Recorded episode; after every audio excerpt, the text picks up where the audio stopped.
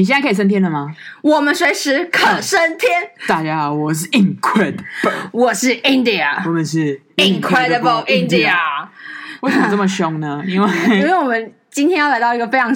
呃逞凶斗狠的城市。呃，我觉得 India 你可能就比较更有那种。体会，我其实是为了配合你，因为接下来你要讲一个非常逞凶斗狠的故事。对，我要跟啊，现在讲一下，我们今天要去哪里逞凶斗狠？我们去德里，而且这个德里呢是首都，好，它是印度的首都，然后。我们其实过了几次啊？四次啊，四次。我们就是很，嗯、因为我们呃，一如前面之前所说嘛，在印度的行程，我们会尽量避免那种坐火车的 delay 啊等等的，所以我们很多都是靠飞机的来往。对，我们把飞机当做计程车坐哦，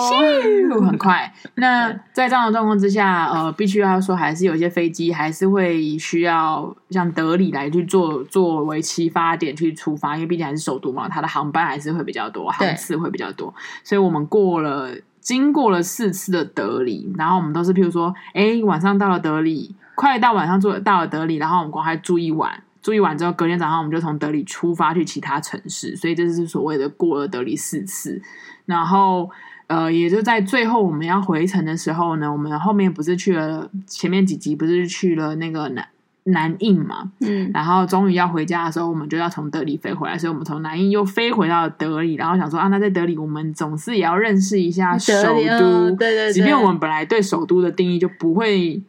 不会那么的向往，对，嗯，然后于是乎我们就在德里真的一天吧，对，其实真正我们在德里可以呃观光的时间就只有一天，就是一个白天，对，但我们住了四个晚上。嗯我们对，我们在德里住了、嗯、住了四个晚上，一天然后我们，但是因为我们住德里就是同一家饭店，就是我们因为都是当做是一个呃转乘地嘛，就是一个转机的地方，所以变成是说。我们都，我们都，因为我们选了一个价钱，我们觉得还可以，而且最主要的是它有机场接送，就是来回都有接送。那而且说真的，我们就只把那个机场跟就德里机场跟那个饭店当做是一个就是转转乘的一个地方，嗯，所以就真的我们就是来回来回。然后我印象最深刻的是，那是我们第一次转乘的时候，对，然后去德里的转乘的时候，然后他他给我们那个转乘的那个 taxi 都是那种比较。不是说很漂亮，很没有啦。其实印度的建的车子就是那样，嗯、不会都多漂亮或多干净这样，嗯。是一个没有玻璃的汽车，就是没有玻璃的计程车。然后，因为其实呃，德里的交通也是蛮蛮就是没有窗户的计程车，呃，没有窗户的计程车嘛。然后加上德里的交通就是很很塞，然后哔哔叭叭、叽叽喳喳、叭叭叭的各种各种交响乐，就是何止交响，就是十个交响乐团在那边。同时演奏都不懂，然后这边在命运交响曲，这边在什么，就是很夸张的一种。然后你知道路上也非常多人，然后大家那个穿插，你知道是那种就抢到了，对，是抢道，而且是交通工具啊，或者是人啊，对，动物都来抢到，对，就是变得很麻烦、很可怕。然后因为德里算是因为应该是首都，所以有很多那种五线道、六线道，就是那种大型的那种马路，然后跟很多穿插的那种交叉的，比如说呃类似。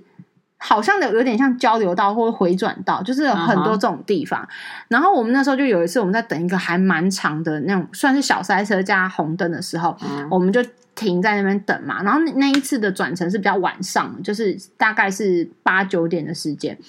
你知道，我就坐在那个右侧，就是后后侧后，就是后座的右侧。然后因为那个那个，因为那一次是箱型车，然后我们在坐第二排的箱型车，你知道，就有一个。类似应该是他们就是路边街民街友吧，就是对，然后是乞丐式的对，对，然后他就抱着一个 baby，就是一个大概一岁多的小孩子，妈妈抱这个 baby，我觉得他根本就不是妈妈，他就是一个想要用孩子来骗钱的，就是有有，有，就是他就到我的窗边，然后那个窗边就是跟你讲那个玻璃就是坏掉，是没有窗户的嘛，然后他就开始跟我就是一直要钱，然后他就是用手。然后放在嘴巴，然后这样啾啾啾啾，就是说要吃，然后就一直对着那个小孩子这样子用嘴巴这样啾啾啾啾，就是要小孩吃东西的意思。然后因为真的我们看太多呃之前的介绍，就是他们很多就是用这种方式在跟你要钱或是干嘛，而且你一旦给他了，后面就是来一拖拉库的人。你给了一个，后面可能就十个都围过来，再加上那就是一个没有窗户的车子，你根本就不知道会发生什么事情。然后我就是不理他，我就是完全没有要看他的意思。嗯，然后就变成是说，他就一直揪，就是一直揪揪揪揪。后来你知道，他就有点生气，他就拍那个车身，嗯，就是有点拍车身，然后就是、因为我们不给，因为我们不给，然后他就类似，因为他他讲话其实我也听不懂，就类似在吼我说为什么不给钱啊，嗯、类似肚子饿什么，但我我不能去不知道他讲什么，可是大概就是那个感觉。嗯、后来我就真的非常的生气，因为我觉得说天哪，你到底在干什么？而且。那个车水马龙，你等下被车撞还是干嘛？是算我的吗？还是算谁的？嗯、而且你抱着一个小孩，那个小孩看起来就是就是一个月而已，就是对，没有大概一岁啊，就是都还可以看的，可以认的，然后手也会做同样的动作，就是要吃东西的动作。嗯、然后他就凶我的时候，我就整个火气都来了。嗯、我本来就因为我本来就是一直一直秉持着我们在别人的家跟站在别人的地板就咔打巴郎的得拆满，然后就是你知道逞凶斗狠。我想说就是不能就是不。呃，强龙压不过地头蛇的概念，我们就想要不要。可是我那天真的是极尽的被激怒，因为他一直瞪我、骂我，甚至要吐口水那种，你知道各种，然后拍中，嗯、然后他手一直伸进来，想要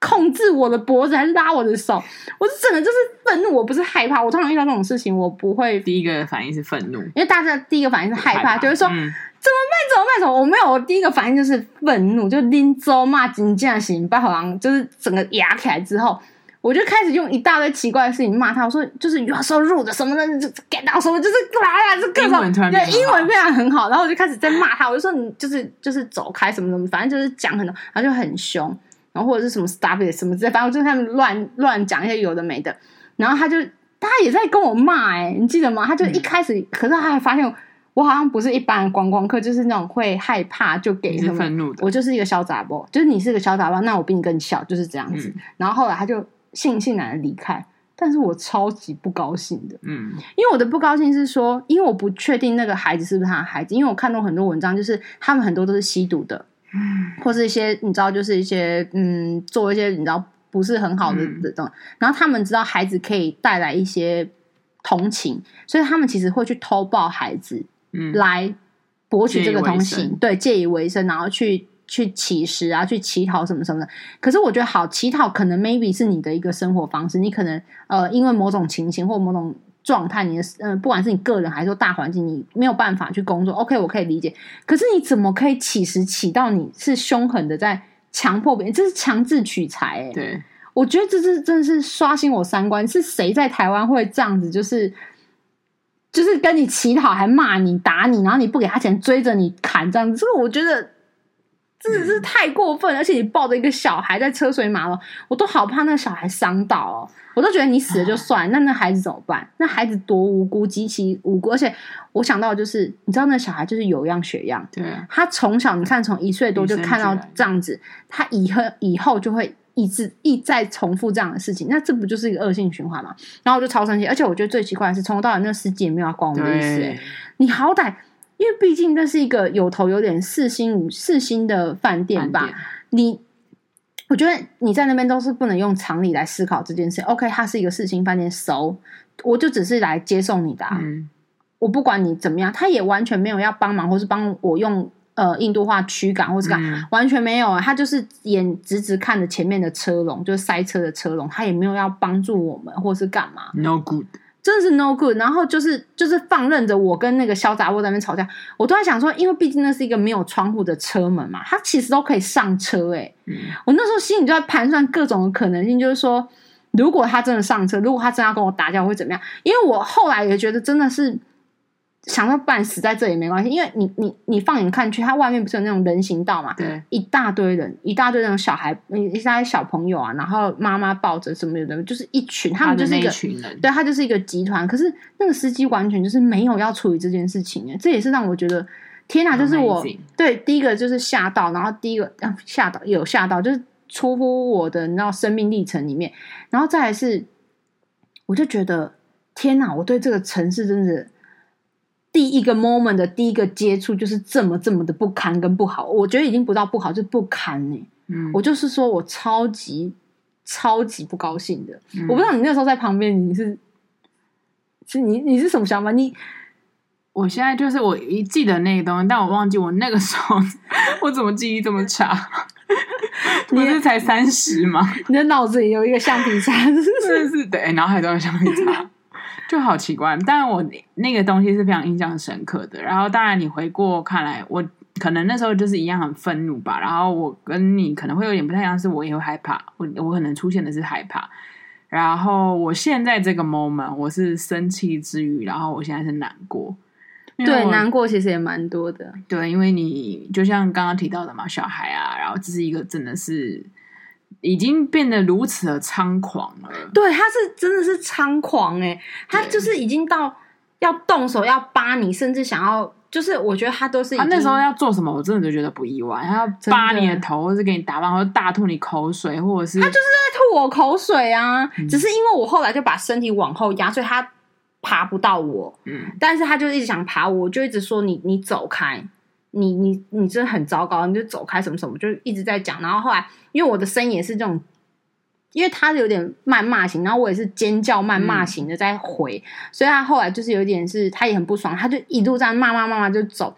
然后我就觉得德里这个地方，可能是大家可能都涌进来了吧。第一个是大家都涌进来，然后差很多，因为。呃，新德里跟旧德里听说差非常非常的大。然后，因为我们旧的地方算是比较是旧德里区，嗯、那旧德里区就是比较是传统地方。那新德里区我们是没有去到过，嗯、应该说我们有经过，但是我们没有踩到地方过。我、嗯、我听我老师分享是说，新德里跟旧城旧德里就是一线之隔，然后新德里完全就是富人区，嗯，都是别墅，都是你知道，就是北中啊，北中，而且是。一户一栋的那一种，然后很漂亮、很气派、很干净，就是整个状态，你会觉得这个这个地方的这个一线之隔是两个世界。那因为其实如果你在新德里的那个就是住宿的话，其实我们也不是我们想要负担的那个这个费用，对价钱，嗯、所以我们就选择在旧德，然后也选的比较好。可是你知道，在旧德那我们饭店附近也很乱，对，喝酒闹事、知识酒吧、小槟榔店啊，那种什么小吃店。你知道有时候东西就是一踏进那个城市，你可以感觉到那个城市的氛围。那回归我们之前说到孟买，就让你觉得很舒服、很开场，然后它是女生恣意的走在街头。可是你到了孟买，你知道我印象很深刻是，当我们今天要呃从机场这样。到了德里之后，嗯、然后我们因为他下车的地方，总之我们要走一小，就是一小段啦。对然后你要到才能到我们的饭店。对，就在那一小段短短那一小段，我们就觉得，因为都是男人，对，然后都是男人，我觉得 OK fine 没问题。可是都是男人，就是那个眼神啊，那个状态、心那种气息，你就觉得 no 不 OK，你感觉好像。随时你可能晚上走，你可能怎么样会被掳走的那一种。对，所以那也是为什么后来我们其实，在德里晚上很少出去出门，不是晚根本没出门，啊、就没出门。然后，所以就变成是在来到德里，就整个那种城市的氛围啊，就让我们诡谲啊，让我们非常不喜欢。而且它真的是在所有印度我们到达过，我们到我们去的城市有十十来个吧，大概十几个，真的是那个城市的那个整个暴力之气非常的重。然后你看到，如果在街头很少看到女女女生，或者是啊，你知道那种。强可怕的那个乞讨者不算，就是我说正常的女生行走很少，嗯、然后如果有的话都很畏缩，那个眼神就是充满着畏畏缩缩，也不敢直接。不是一个非常开放的，不是一个很很好的生活的情况的，嗯、生活的生存情况的地方。就整个德里，我觉得就是可能第一个人整个涌进来之后，整个资源分配的问题，然后还有一些可能你你知道，你如果吃不饱，就是喝不暖的，呃呃喝。吃不饱，然后穿不暖的时候，你就很容易会有一些社会问题，比如说打架、闹事什么的。反正总之就是那个地方真的会让你不是很喜欢它。所以当然，因为我们的所有的转机都在出国前，就是已经就是去印度前就抵定了嘛。那我们对我们来说，我们就是更加深的觉得这个地方就只是我们的转机地，而不是一个我们想要看看的地方。然后你知道到那个饭店里面，其实我因为我们挑的饭店算是我们都。看，我是看了很多评价，就是至少比如说 Booking 里面至少都要八点以八分以上的，或八点五分以上什么的。可是因为还是有一些观光客，比如说我们在那个饭店里面有遇到韩国人啊什么什么，可是我都不晓得他们去哪里。可能是因为我们都直接就是飘到别的城市去，嗯、但是就是呃，你可以给感受到他们在那个城市里面，就是你可以感受到别的。观光客，嗯、他们在德里是真的也会比较紧张的。他们也，我觉得他们也感受到那个肃杀之气。嗯，就是你在你，比如在瓦拉纳西也好，你在阿格拉也好，你在哪一个城市也好，你你感受到附近的观光客外国人，他其实都是稍微比较轻松，而且比较享受的。但是你在德里，在饭店里面感你观察到其他外国人，他们其实在讲那个，我就听到那个韩国人就说，就是那个老公就叫那个老婆说，把那个包包收好，就是就是类似这样子，嗯、因为你就简单可以听懂一点韩文嘛。就其实你可以知道说，在那个地方大家是比较紧张的，然后大家也是比较说，呃，肯定要多注意干嘛，然后很多人就是比较戒戒心，戒心，对，然后可是可是。在观光客跟观光客看到彼此的时候，其实会有一个稍微有一点微笑，然后点个头，就是我就稍微就嗯、呃、这样一下，然后他们也会感受到就是稍微的那种放轻松。嗯，就整个在德里的情况真的真的 not so good，就是整个呈现一种很，你会有一种被。东西压在那种胸口，然后喘不过气，然后也觉得很多事情很很脏、很生气、很愤怒，就不是很好哎、欸。嗯，对我来说啊，整个德里的感受，我印象我印象中是我呃，我有一个华航空姐的朋友，对，然后因为他非常印度，嗯，他非常喜欢印度，然后因为在华航有飞德里嘛，然后他势必进去也要去德里，然后他也在印度玩了好几遍。华航跟他讲过这些，然后可能也许有差异吧，就是他。他啊、呃，他毕竟你知道，在一般航空公司，他所驻点，他的饭店一定是相对来说是比较高级的。第一个，第二个是，也许他今天去的就是我们等一下要谈到我们去了德里一些景点。嗯，那那相对来说可能就比较还好。对，我也不知道，我不知道。总之他，他他没有觉得那么糟糕啦。但对我们来说，我们就觉得，我觉得可能选择住宿的地方，或是你到达区域，都会有很大很大很大的差异。因为我印象中是。也许因为人口多，所以你的贫富差距又更大。真的，那个贫富差距真的好可怕。我记得我们就是在做一个计程车的过程当中，然后我们经过了一条，就是你就会看到很多很多做苦力，然后衣衫不整，然后那衣服都破掉，然后裤子什么的，然后看起来劳力的这种状态的那种，嗯、你就会觉得哦，那你你。这样也是你，比较说情有可原吗？就你大家也可以猜想这个城市到底为什么会这样。然后晚上应该也都是像，就是我们在那个呃哪个家卡塔对，就是的那种状态，睡睡，因为我们我们到八九点就是车子经过的时候，就已经很多人睡在人行道上面，何况是半夜，就很多人已经是就寝的状态了，你知道吗？所以就整个德里，我觉得就是说。印度一直以来，反正我觉得印度政府大家都有所耳闻嘛，他很多在治理上面其实都是非常的，嗯，没有真心在。我觉得他就是那种，对，他就是口号式的说啊，我要民主，我要干嘛？可是他其实，我觉得这些都显而易见，就是。因为很多社会问题是隐藏性看不到，比如说我们说的症结那种，就是说你要处理的是那种教育议题或心理、社会心理的问题。可是印度的那种社会议题已经是深到已经，已经是摆明的，眼睁睁看在那边，就是瞎子都可以听到或闻到那个气息。然后你说执政者没看到这件事，就是我觉得是，就是你知道，永远都叫不醒装睡的人。嗯，真的，所以去，我觉得如果大家要去德里的话，真的要。小心了，对，真的要小心。像你，你可以看，因为我们当然也可以分享一些景点，然后你可以，因为你势必一定会去德里的。对基本来说，如果你今天飞行的话，然后你可以去看，但是在整个心态啊，或者是整个安全啊，就是要谨慎的，然后对待这样。然后我觉得可以分享一下我们在那边看的景点。嗯，因为我们最后一天是要从德里飞回台湾嘛。那我们飞回台啊，我们中间有到泰国转机，我们就就反正总之我们在德呃印印度的最后一站就在德里。嗯，那我们在最后一天，我们本来就留了一天，就是想说也看看德里这样子。虽然我们一开始一开始在台湾设定的时候就觉得好像德里就是 just 的德里，那我不知道 Incredible 怎么想，因为 India 我本人本来就是一个对各个。各个国家的首都没有什么太大好感的人，嗯、因为我都觉得首都都是比较商业气息，然后比较嗯、呃、高楼大厦什么，就是比较看不到真正的对真正的文化的对风土民情。像嗯这样讲会不会被打？现在很多喜欢日本台北啊，没有，其实台北有一点啊，然后东京其实也是，我觉得变成是说台北、东京这种，就是你要去找，嗯、你要知道说啊，原来台北有有那个呃。迪化街，你懂吗？就是、嗯、就是你可能比较浅显，你看到就是一零一啊、西门町啊、东区。对，那我就是会觉得说，哦，那这个东西就是可以再看。可是后来我们那一天想说，我们也不能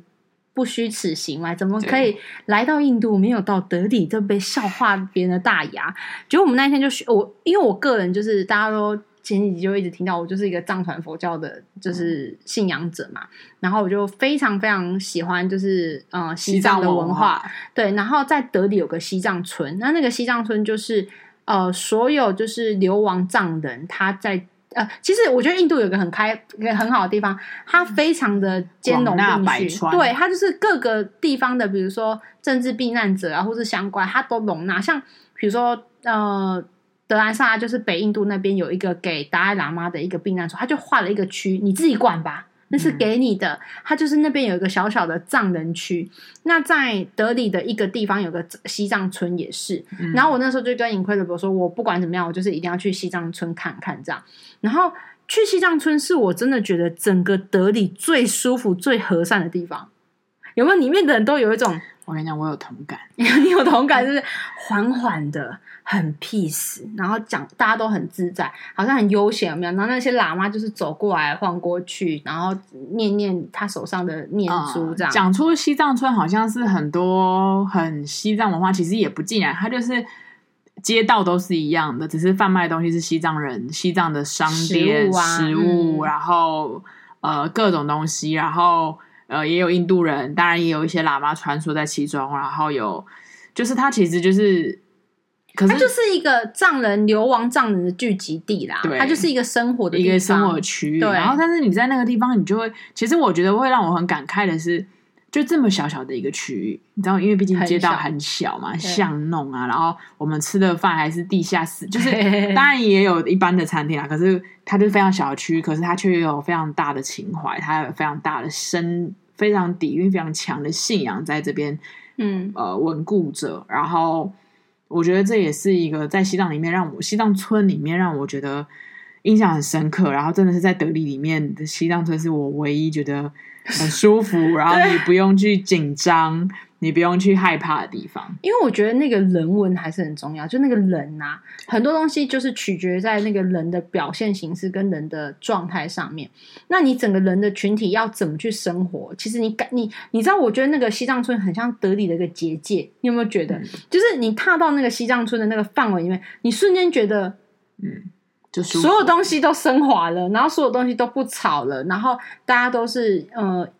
清清淡淡，然后再然后一进去的一个中堂，它它其实那个西藏村真的是不大，就一个小小的小小的，嗯，因为台湾的里有点大，台湾的村也有点大，我就是不知道怎么用台湾的一个状态，嗯、它就是真的是一个几条巷子小里吧，一半的一个里，可能是三分之一不到的里吧，嗯、真的很。那你进去它的那个中堂，就是那种比较大型，可以交错不同的那个小巷子，有一个西藏的佛寺。那那个佛寺就是也是很简单，然后外面就几坐几个呃老喇嘛，然后就在那边也是小小，也也是真的是很小小。可是你知道，你一进去那个那个空间真的是不到两平吧，大概两三平大小。嗯，可是它的所有的有酥油灯什么，你就可以知道说，不是那个东西的大小，不是那个数量，不是说呃有钱与否，或者是说呃精致，或者是你知道吗？哦、呃，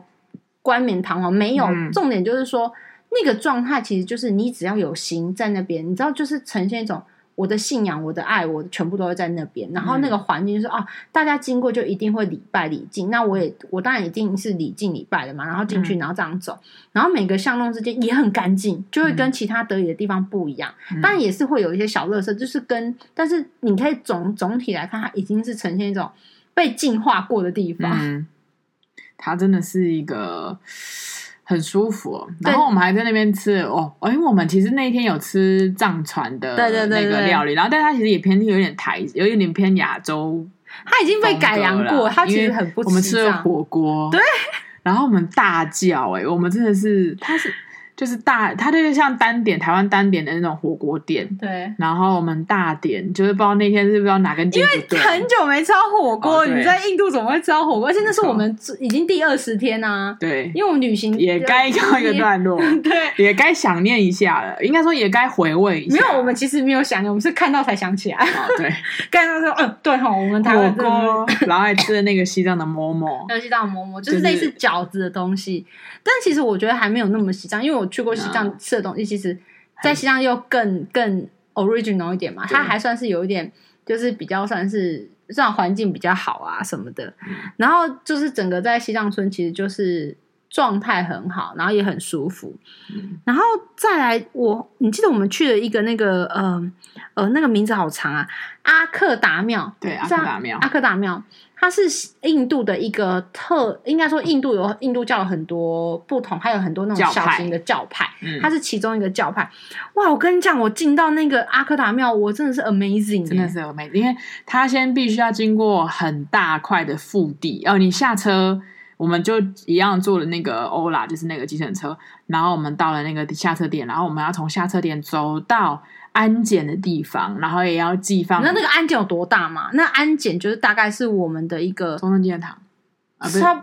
不是不是中正纪念堂太大了。那个我跟你讲，就是中正纪念堂那一块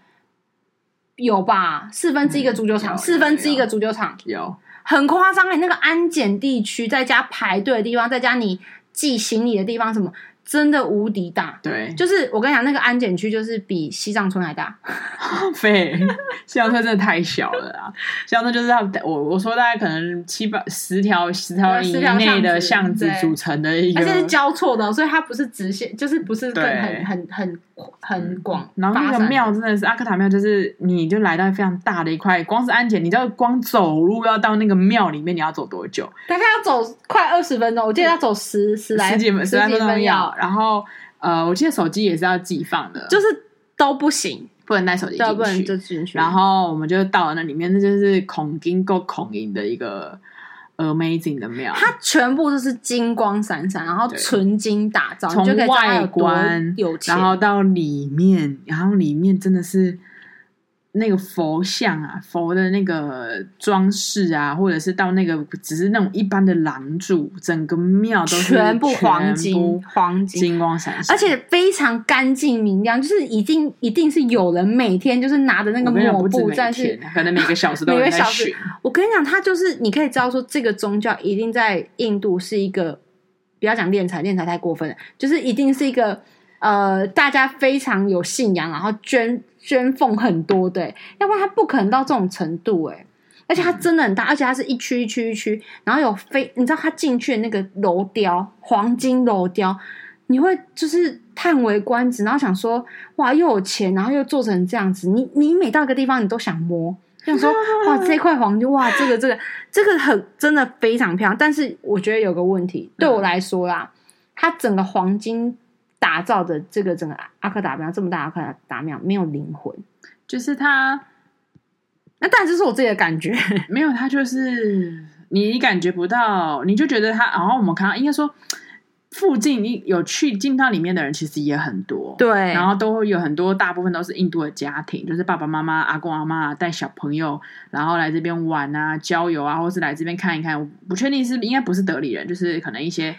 相对来说，嗯、因为像门票。所以相对来说，可能是来玩的，而且他其实你不觉得很像有那种高知识分子的家庭，进来可以进来的人都是穿着漂漂亮亮，然后沙粒也是好的，嗯、对，然后爸爸也是那种就是衬衫笔挺的，而且里面因为很干净嘛，它里面还要脱鞋子，就是你要赤脚走进去的，所以很多状况就是那个地方感觉很像是他们在德里的一个宝地，我类你知道懂我意思，就是那种是一个干净，可以让孩子就是。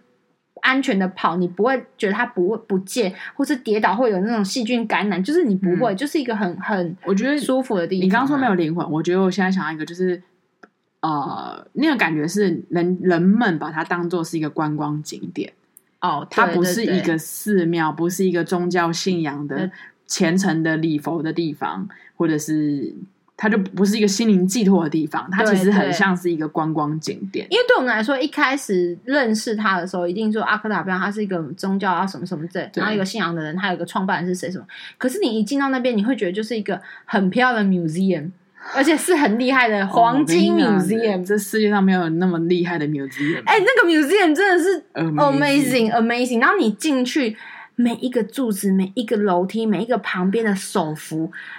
都是。黄金雕刻艺术真的都非常棒，你知道我后来已经不想感受那个灵魂跟那个信仰，我全部都在看那个雕刻，然后我就这样哇哇，这个这个龙柱雕的不错，哇这个哇这个是个故事，它里面还有故事情节有没有？就是呃可能讲述一些佛佛的，不是佛啦，那个不是佛啦，他们就是一些就是他们的那个宗教故事啊，比如说。他跟谁的故事，他跟谁的什么有啊？就是那个台湾是不是有一个什么李李李有一个民俗人物？谁啊？戴帽子的？谁啊？李李什么啊？什么名字？就是做好了好啊，好吧，算了，我等下再，我忘记我忘记了。哦，是就是他就雕刻一些故事啦。反正就是他，他呈现一种真的你，我只能说，我走进去，我就是在看。你还记得对艺术家？然后你还记得我们离呃那个庙参观完了吗？就是祖庙祖殿，然后我们还去了纪念品店。那纪念品店 amazing 大哎、欸，然后各种纪念品，就是从佛法的书籍，然后到服饰，然后再到一些各种。微博那些纪念品，那纪念品还出 T 恤啊、裤子啊、夹克啊，你看，你说这是一个观光景点会有的事情。你哪一个庙他会做这件事情啊？他他那个他那个景点，他那个购物站啊，真的很大，比我办公室还大，amazing 哎！然后我还在那边，因为他他还有一个标准字，我还在那边买了一件那个衣服给我爸，就是 Polo 衫。哦，我觉得你爸很喜欢。我觉得那个，因为我觉得那个颜色蛮时尚的，我就买了。就是他他那个纪念品店真的是这样，就像你刚刚讲，是一个博物馆，而且是会有罗浮宫或者大英博物馆的那种纪念品。他还有出造册哦，而且他那个造册是很还有各种语言的版本，有英文、有日文、有什么什么这种，我觉得真的是。非常的就是很真心在经营这个 museum。天啊，我们它很像奇美博物馆哎，对，只是奇美博物馆是你知道，就是比较是呃水泥风格打，就是你知道比较它是黄金呐、然后外面都是你知道一层一层，因为它外面有很多那种就是踏青的地方，有树啊，有什么什么的，就有。嗯有一块腹地是让人们小休憩，然后我发现很多人们就是没有走进那主殿，他全部都直接就是走进去就直接在那一块游憩区，就是那种就当做交友了。对，就像中正纪念堂，我来假日来这边晃晃。我没有进中正纪念堂，我在外面这样子喂喂喂喂鸽子啊，跳跳舞之类的。然后因为那个地方没有办法带手机嘛，然后我们就总之我们也就是散步散步散步，然后就看到有人在角落，就在祖庙附近的角落呢。呃，帮忙就是拍照，你可以花钱，留念啊、对，你要留念，因为你在里面你不能带手机，你知道吗？所以变成是说，那你想要在里面记录任何的东西，于是我们就在这个观光庙留念了，而且我们还留念两个地方，就是它有两个地方是那种拍照，就是收钱观光拍照，而且哎要排队，我跟你说，夯到不行，一个排队要排十几二十，哎，一个排比较快，就是十几分钟而已，然后一个排快三十分钟，我想哎，他拿号码牌，我跟你讲，还要拿号码牌。整个就是 amazing，这是观光景点，真的是观光景点，观光景点啊！然后你知道他怎么拍吗？他就拉了一个背景，一个背幕，那个大型的那个背景，然后站在那边拍。然后我都觉得那拍起来，而且拍起来效果之差的。他拿的那个呃单眼真的是哦，我觉得我自己的泪单眼都拍出来的成色比较好，因为他那个成色跟那个。那个敏锐度真的都超低，那拍起来像是五零年代，然后洗出来就不知道什么烂照片。其实现在想想都好幽默，真的好幽默。就是我们而且回来之后最好笑的是，因为我们就只拍了一张嘛，然后最后就说啊，谁要拿？你会不会说啊，你拿？我不想留这个，有拍就好。应该说就啊、呃，就不用到特别 留念这种。嗯、而且因为有一张它特别大，它就是大概是呃 A 三大小啊。哦有够大，就有够难受，因为照片你不可能在里面嘛，但是我这啊，OK。如呃，因为之后我可能我们可能把它 PO 出来让大家看一下，把脸遮住，然后来大家打马赛克看一下。那那个东西真的是太好笑了。然后我们还穿的就是印度服装，因为我们在那边就买了很多印度服装。然后反正总之那个地方就是一个。嗯，其实我觉得，如果你要去德里，是真的蛮可以欣赏这个观光庙的啦。你就可以用趣味系的方式，然后，因为他其实必须要说，他还是有该有的一些艺术价值，黄金雕刻，真的，真的，真的，它该有，他其实还是有那样的可看性啊。不行啊，我们来讲一些感觉，然后对德里可能有一些比较帮助。我觉得那个月月光市集，那叫月亮市集，月月光月光市集，月光市集真的，我觉得就很有德里风味，就是很有德里德里。嗯，很在地啦，很在地。他他是我这，因为西藏毕竟他有他西藏的人文气息在，他就是感受不到那个那个印度。然后自己阿德卡阿克达庙完全呈现一种就是 you know 就是一个嗯用钱堆砌出来的地方。然后我真的觉得至少在德里，我最感受得到的就是一个就是那个月光市集，月月光市集，因为月光市集就是一个蛮大的，也是一个蛮大的腹地。它有点像是光华商场，可是它是平面的，平面的，它是平面的，非常大块，就是啊。台湾大型的观光夜市，然后是有盖那个铁皮屋的那一种，有铁皮，然后每一家都有店，呃，都有编号，然后卖，比如说这一条是卖手表的，这一条卖鞋子，就是它是有一些分类、嗯。然后这一个是卖，嗯、比如说生活器具，然后这边是卖小朋友玩具的，对，就它就是弄得非常清楚。可是它就是因为它就全部挤在一起嘛，然后交错在一起，然后每一个走道都很很窄，然后很细这样子。然后就是那时候我们去的时候是。那时候刚好 Incredible 的那个手表，应该说前提是我们觉得我们在这四集我们没有要买东西，我们没有东西可以买，就是也不想也不想买。比如纪念品店，我们真的也，因为我们后来我们这一次那趟旅行是背那种大型的背包客嘛，然后我们也不觉得在印度买一些东西回家有。就是你说买个台灯，买一个什么？对，因为我们本来的我自己个人的旅行就是我不太买东西，我买最多就是明信片，因为就寄出去我也不用拿这样子。然后后来就是也因为没有什么东西要买，然后总之我哎、欸，我刚刚手表的那表带坏掉了，然后我们就体验了在月光市集里面就找了一家，我我好像我就拿着手表，然后问问那个一边的人旁边的人，然后他就告诉我们哪里。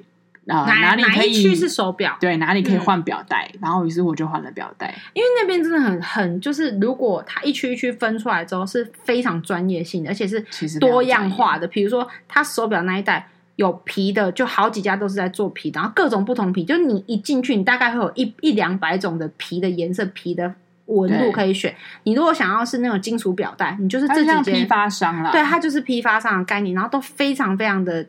多可以多样化可以选，而且是非常多家，嗯、而且多样款式。对，虽然你可以看出来有些东西是稍廉价，但是基本上你在那边就是应有尽有，你什么都可以找到。哎、嗯，它有分工啊，譬如说你这个这个店就是卖卖零件的，然后也有修的人，对，修缮的人。所以在月光市集，我觉得它也是在德里里面算是必须要说那边没有那么催泪之气啦。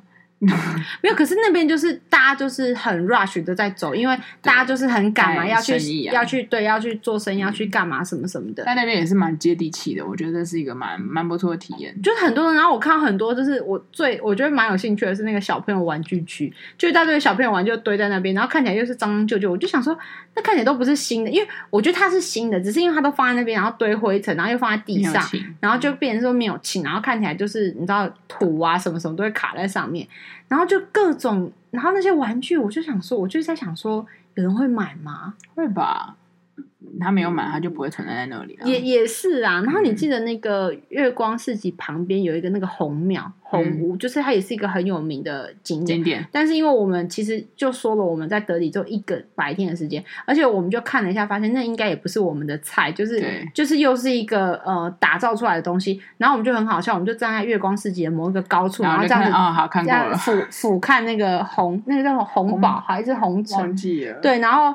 因为我们没有进去，我就没有认真记他的名字，就是就这样看一看，说，哎、欸，啊，就这样子，哎，好好，就这样，然后我们就就结束那一个回合，我们就呈现一种，呃，因为你大概了解这个城市的形态之后，你就知道说什么是我们想要的，什么是我们不想要的。嗯、因为其实旅游，每个人像有些人就是一定要住六星级饭店，一定要吃最高级的食物，那我们就是一定要吃小吃，然后当地希望可以了解嘛，就大家的状态是不一样，然后。你记得我们最后在等，因为我们在月光市要走的时候是下午的时间，然后车子又开始大塞车，然后我们就叫了那个也是欧拉，然后欧拉一直不来，你知道吗？从二十分钟等三十变成四十，然后我们就在路边，就在一个大马路路边一直在等那个我们的那个车子来，然后等不到之后，你知道我们就开始观察路边的人，对，你知道那个真的太有趣了。因为你们知道吗？就是那个印度不是最有名，就是它的顶上弓吗？就是那个脖子头顶，头顶，它可以顶。你知道他们有多夸张？他们顶的那个东西超级巨大，欸，哎，嗯，就是我都觉得他脖子会不会断掉，他头会不会痛这样子。然后我就一直在想说：天哪，天哪，他他到底要顶多少？然后他他哇，然后手提可以提多少？顶多少？手多少？然后他们还有个绑带，直接绑在那个下巴，那个，对，然后就这样子走嘞，欸。他们的平衡感之好的，然后我就在那边想说，我就在那边啧啧称奇，想说天哪！我就在那边站了三十分钟，然后就想说，我就说，哎，这个这个这下一个下一个，哦，这个好厉害，哦，这年纪这么大也可以耶！我现在觉得那段时间好快乐哦，这很快乐啊，因为就是你你会发现，你真的观察当地人，然后那个走路的步调、生活的形态。对，然后我们会开始猜想他是什么样的情境，然后他哦，他可能是老板，然后他可能是员工啊，对，然后后面还跟着好多人啊。我们就在等车的过程当中，然后我们就一直就在欣赏、观赏、观察当地人，因为他真的就很很。就是你觉得他们很可爱，然后这种是他们真的就是为了生命在，就是为了生存跟为了赚钱，你什么时候做到？你可以脖子顶的，就是大概有三箱的东西，是箱，我想的是箱，不是盒哦。嗯、然后手还各自在提了两箱，那、嗯、那看起来都不轻哎、欸。嗯。然后有些人是推车，然后就是整个那种状态，就是我都觉得他们都是，我都觉得他们都有练那个神功，就是那种中国的什么九九神功什么。很厉害，你不觉得吗？轻功水上漂，然后头上还顶东西，飞檐走壁。我刚想说，希望他们有缩紧他们的核心，不然会受伤。他们一定有，不然他撑不住啊。对啊，他们真的很棒，我就觉得说，他们就练练就了，就是身上就是为了就是顶这些东西跟拿这些东西，就练了全身一个。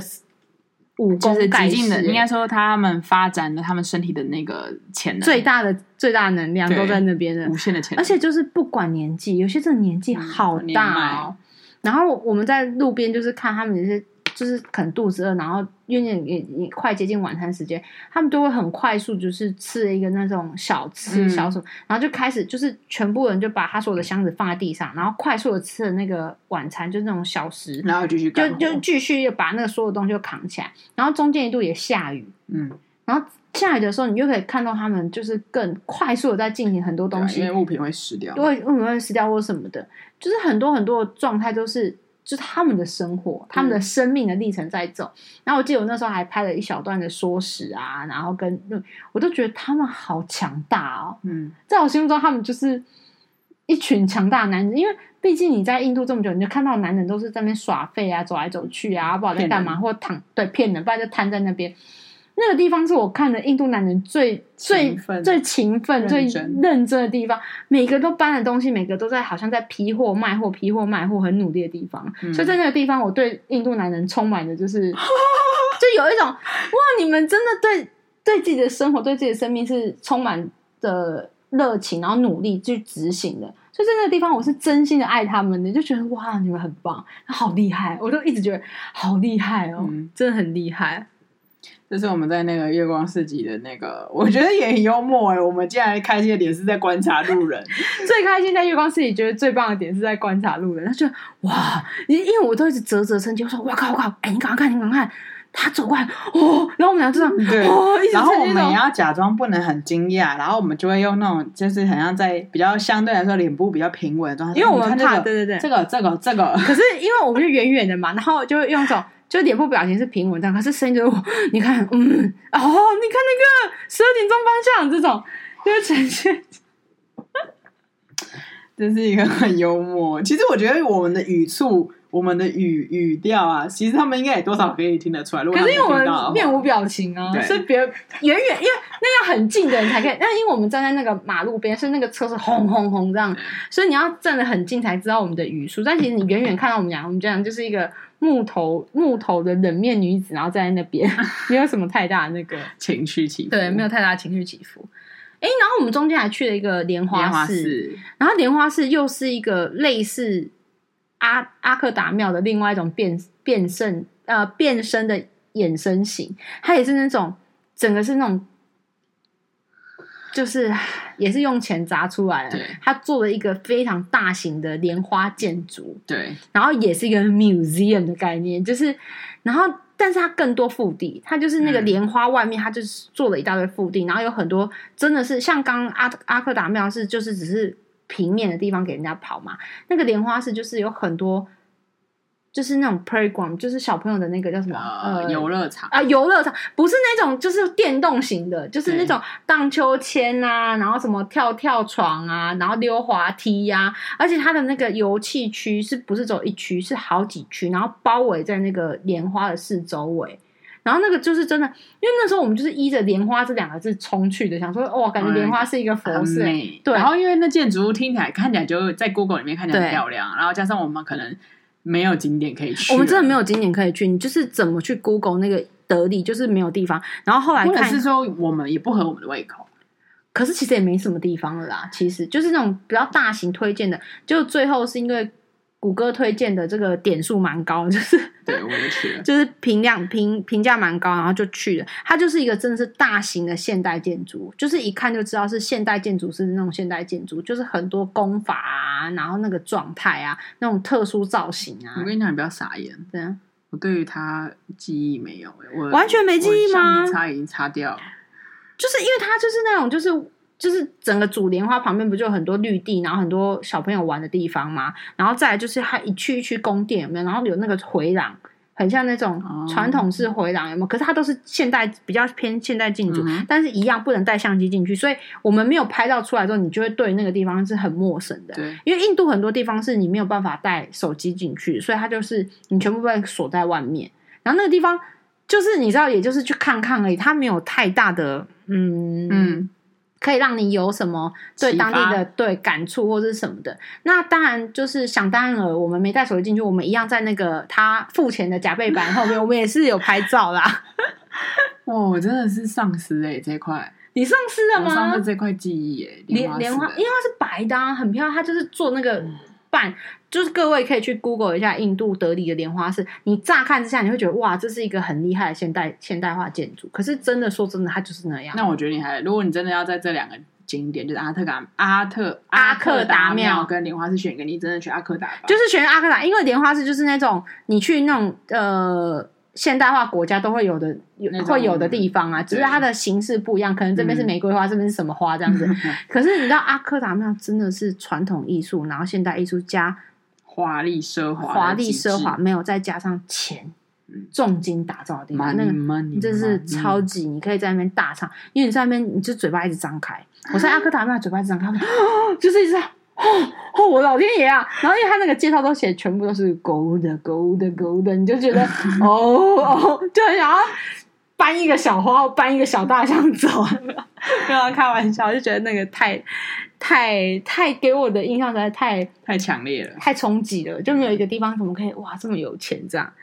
基本上我们的印我们的印度德语就差不多是这样啊、哦，真的是可以。对我没有什么太大的记忆点，就是。嗯，顶多就是月月月光市集可以的，然后其他地方就是感受一下那个暴力之气，然后那种可怕的氛围。对，那因为新德里我们没有多多多停留多停留啦。那可是因为对我们来说，新德里也应该也就差不多吧，或者是他相对来说就会是，那如果去新德里，我就去东京就好了，不是更干净舒服还有得吃？哎，印式的德里，印式的富裕，可能跟我们想象中的富裕不一样。Oh. 但总之我们没有去啊，因为如果你真的要论那个 priority，我们不会是想要看印度的富人区。对，对啊，嗯，那基本上就是德里就交到这里了。那这个地方对我们来说，就是嗯，点大于包啦。所以就是 说，但是我觉得是还是可以感受，因为这个感受是很特别的，就是。绝无仅，我从来没有到一个，哎、欸，我我少说也去了不少的国家，就是以路人来讲，你你这旅游业不算嘛，我也去过这么多地方，我真的第一次被这样子狠狠的羞辱、欸，哎，真是没被羞辱过，跟每个人很敬佩。你第一个出来的情绪是生气，嗯，因为我觉得，我因为我觉得不管在什么情况底下，即使我今天会遇到死亡，我也不可以屈就，因为。这是不对的行为，就是不对的。我不可以因此就是因为太多人就是你知道那个谁呃，那个哲学家呃呃亚里士多德呃的师傅的师傅亚里士多德的师傅的师傅呃呃，我突然忘记他的名字。第一个第一个第一个哲学家就是那个什么图的师傅，我我现在、啊、柏拉图啊的师傅柏拉图的师傅，我突然忘记他叫什么名字，我真的很抱歉，我最近脑子也有橡皮擦。就是、我们就先把它好，OK OK。柏拉图师傅说什么？他就那个时候，就是他最后是被那个雅典那边人处刑，因为他就是善他的他的言论就是跟现在的就是跟当时的言论不一样。因为你知道我现在的个我现在的状态都是我都只记得我想记得的事情，比如说他的那个理念或者那个概念。可是其实我对很多细节的名字什么都记不住，真的很抱歉。就是柏拉图的师傅，柏拉图的老师，柏拉图老师，苏格拉底。哦，对啦，苏格拉底啦。哎、欸，这个好好笑。呃，我们我不是想到，我是查，我这是 Google 查的。师傅是柏拉图，师爷爷爷是。苏格拉底哦，对啊，亚里士多德的师爷爷就是苏格拉底啊。因为我觉得好笑点是师爷爷啊，对啊，啊，就师傅的师傅没有人这样讲哦，对啊，师爷啊，OK OK，哦，师爷，师爷，他只是可爱加师爷，没有，你看我说什么？哦，反正他呢。呃，他不是说什么，他给我的概念就是因为我最近在读一些哲学书嘛。你看我不记得名字，真的很糟糕。他的意思就是说，他最后就是他坚持自己的言论，就自己的理论，他也是愿意去呃，应该说去告诉大家。可是最后就被变成异端，然后被判刑死亡。嗯，嗯，但其实那个时候有一些人是试图想要救他的，可是他就说，如果但是救他的前提是他要承认他以后不再说，嗯、或是他被贬。呃，驱逐到其他的地方，嗯，他就说，今天我讲的话是没有错，每个人都有发言的权利，所以因此这样子，我宁愿死，我也不会去屈就于我为了生存下来而，而，而否定我说过的话。哇，你懂那种感觉吗？这是我最近看的那个书，我就是依依着就是回到那个德里那个时候，对我来说，我觉得不对的事情就是不对，我不会因为今天我可能会遭受到压抑，或者是我可能会被所有的财产拿走，可是。当然，有时候当然会有一些挣扎，可是该在那个点的时候，我通常你你划破我那个底线的时候，我通常是不管任何事情的。我现在佩服斯格拉底，因为我之前读了一个那个伽利略，伽利略就是伽利略，他也是被视为是异端，对。然后因为他不是，他就是散发了，你讲了一些发布了一些学说嘛，然后就他就被关了，关了之后他就被逼，我想一定有是非常各种的身体、心理的惩罚啦、刑罚，然后他就。就是叫他逼他写说签下那个书说啊，我说的都是错的，我是什么异端这种，嗯，他签了是不是？啊、嗯，他签了。哦，因为可是他当然最后就也下场也没有很好啦。因为我我不因为我不是读那个苏格拉底的。呃，传记或是什么？我不是读他的那个书，是我有一本小说叫做《苏菲的世界》。我是透，因为我不确定这个真实性。我的意思说，至少这个我现在概理解到的概念就是，他当时是他坚持他的想法，然后最后他就被处刑，他就是被反正就是就是处死了嘛。那所以回到回过头来说，就是那柏拉图也好，或什么也好，他在看待苏格拉底这件事，这个精神我觉得是很好的。可是，可是现在的人其实我觉得比较难啊，因为。我觉得很多，比如不管是人的压力也好，经经济的压力也好，不好，精神的压力其实都有很多。只是在那个当下，我会比较是 OK。我当然也知道危险性很高，可是你不能这样对我，因为我也不会这样子很没有礼貌的这样对你。这是一件很何止这不是失礼，这是一个很糟糕的事情。嗯嗯我觉得对我来说是这样，所以就是说，德里虽然对我们来讲是不是很好的、太多的好的印象，可是其实它是个另外一个，原来这个世界有另外一个这样的生存模式，嗯、就是是一个冲击，也是一个体验啊。没错，对啊，所以大家可以稍微了解一下，然后去看一下，嗯，德里的故事。也许你在德里可能有。不一样的故事，如果你有呃有时间，你也欢迎分享。因为就像他的朋友一样，就是他觉得德里很好，那我觉得德里是这样的德里，所以每个人去感受，可能因为时间的关系，或是去的地方关系，就是人事实地物不一样，所以产生不一样的最后交织的情感嘛。嗯、那就是说，哎，虽然我们把德里讲成这样，但是你也可以去看看德里哟，可能你的德里是很美丽的哟。对，下次见哦，拜拜。拜。